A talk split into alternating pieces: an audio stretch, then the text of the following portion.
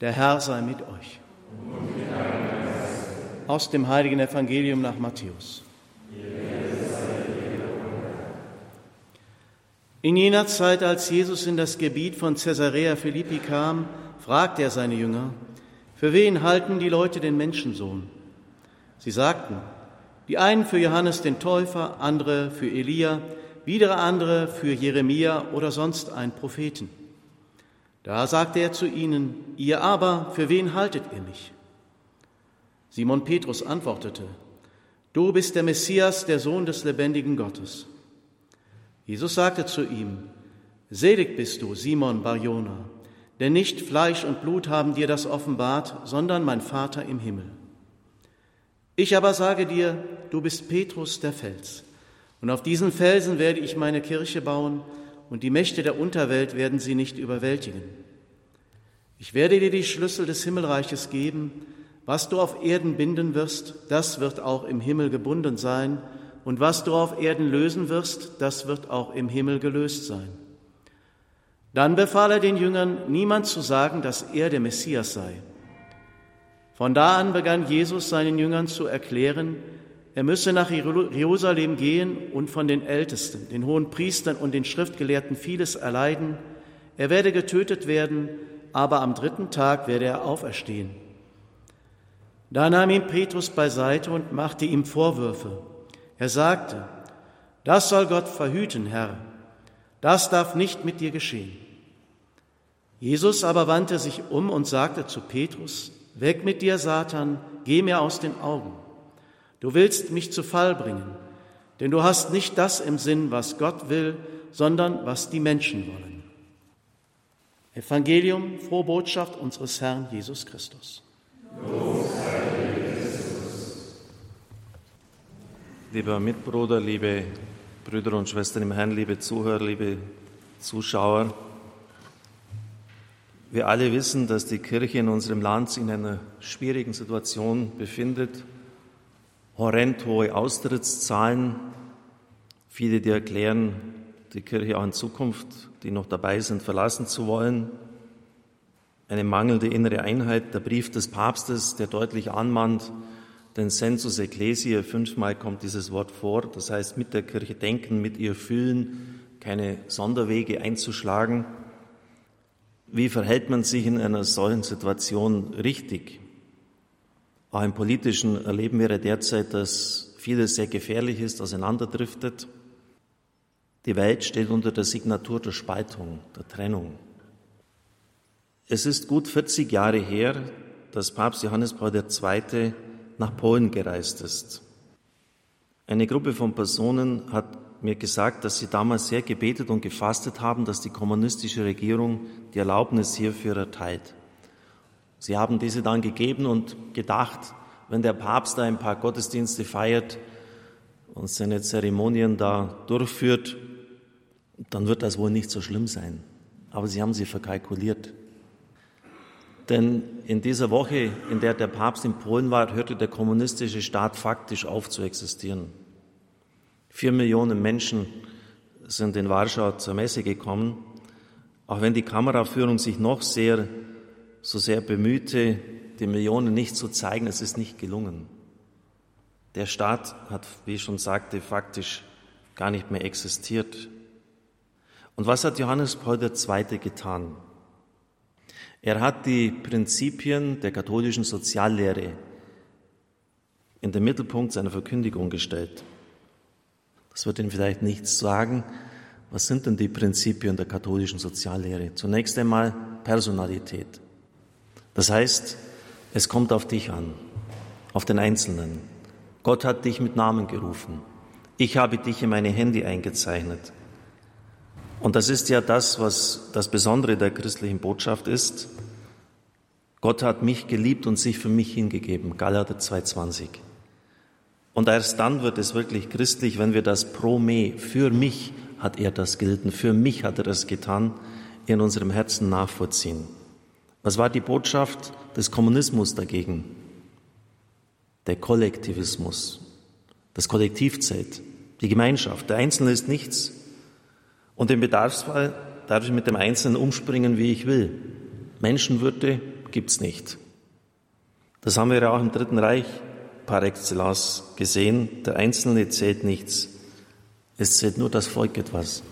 Das Christentum sagt völlig verkehrt. Der Einzelne zählt. Und aus dem heraus kann man dann auch von der Würde des Einzelnen ein Kollektiv aufbauen. Aber es ist ein komplett anderer Ansatz. Das zweite Prinzip der katholischen Soziallehre heißt Solidarität. Aus der Würde des Einzelnen heraus muss dann auch eine Gemeinschaft gestaltet werden, die tragfähig ist. Ein echtes Miteinander, kein Gegeneinander. Und da auch wieder so dieser Grundsatz, einer trage des anderen Last, so erfüllt ihr das Gesetz Christi. Also nicht, wie es heute so verbreitet ist, jedem das Seine, mir das meiste, sondern sich wirklich auch kümmern um das Wohl des anderen. Das war übrigens die ganz große Wende im Leben der Patronin der Mission, der heiligen Therese von Lisieux. Als sie etwa 14 Jahre alt war, noch vor dem Eintritt ins Kloster, dass sie gelernt hat, wirklich die Bedürfnisse des anderen wahrzunehmen und von sich abzusehen. Und deshalb hat sie sich auch mit den geistlosesten Schwestern die Zeit geteilt am Mittagstisch beim Refektorium in den Exerzitien, mit denen wo sonst keiner zusammen sein wollte. Solidarisch sein, mittragen auch an der Last des anderen in einer Gemeinschaft, sich nicht raushalten. Solidarność, das Wort des, der, der Gewerkschaft in Polen leitet sich auch davon ab. Was lehrt der Kommunismus? Den Klassenkampf. Geschichte ist, so entsprechend dieser Ideologie, eine Geschichte von Klassen, die gegeneinander kämpfen. Nun, das mag es vielleicht in einzelnen Fällen gegeben haben, wenn Sie etwa an den Aufstand des Spartakus denken. Aber Geschichte von diesem Prinzip heraufzuziehen, ist natürlich völlig abwegig. Das ist ähnlich völlig daneben, äh, wie es die Erklärung der Nazis ist, Geschichte sei ein Kampf von Rassen. Das mag es auch in einzelnen Fällen geben, aber damit kann man nicht die Geschichte erklären. Personalität statt Kollektivismus, Solidarität statt Klassenkampf und dann noch das dritte Prinzip heißt Subsidiarität. Das heißt, dass man die, jeden an, die, an seinem Platz das tun lassen soll, was er tun kann und dass man das nicht dirigistisch von oben steuern sollte. Der Kommunismus hat genau das Gegenteil gesagt. Das war die, eine dirigistische, eine zentrale Marktwirtschaft, die von oben her dirigiert hat. Und das hat noch nie funktioniert. Das wird auch nie funktionieren. Also man muss auch wieder hier den Einzelnen ernst nehmen, schauen, was er von unten her tun kann und nicht meinen, dass man von oben her zentralistisch die Dinge steuern muss. Natürlich braucht es eine in einer sozialen Marktwirtschaft äh, Vorgaben, die sinnvoll sind, um das, damit es nicht einen Manchester-Kapitalismus ausartet. Das ist völlig richtig. Aber im Wesentlichen müssen die, sozusagen die unteren Stellen das tun können, was sie auszuführen in der Lage sind. Der Papst hat also in allen entscheidenden Punkten, worauf es ankommt in einer Gesellschaft, genau das Gegenteil gesagt von dem, was der Kommunismus gelehrt hat.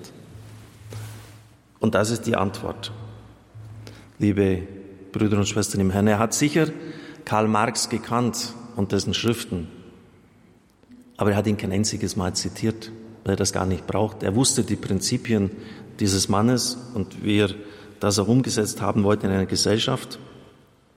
Johannes Paul II. hat einfach das Gegenteil erzählt.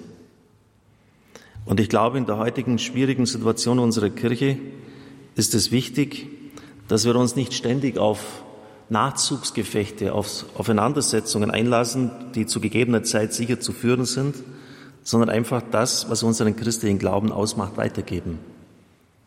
Wenn Sie sich endlos in Gefechte, in, in Auseinandersetzungen, in Streitereien verlieren, wird das zur Folge haben, dass das Licht in Ihnen selber immer weniger wird. Und dass Sie selber irgendwie die erste Liebe und die erste Freude verlieren. Mir gefällt dieses Prinzip von Johannes Paul II., den geistigen Kampf zu führen. Das war von Anfang an auch immer die Ausrichtung, das Bemühen unseres Radios. Pater Anton hat das damals so genannt, das Licht weitergeben. Gemeint war einfach das Gute, das, was aufbaut. Natürlich muss man von Zeit zu Zeit auch mal Klarstellungen abgeben, Richtigstellungen und sagen, ja, das ist aus unserer Sicht sicher nicht richtig. Aber das darf nicht sozusagen die Regel sein. Wir sind als Kirche kein Kanonenboot, das auf alles Mögliche feuert, was nur irgendwie vor dem Bug kommt. Wir sind kein Panzerkreuzer, der ständig in der Gegend herumschießt. Das Positive weitergeben. Das ist das Prinzip von Johannes Paul II. Und damit hat er den Kommunismus in die Luft gesprengt. So einfach ist das. Amen.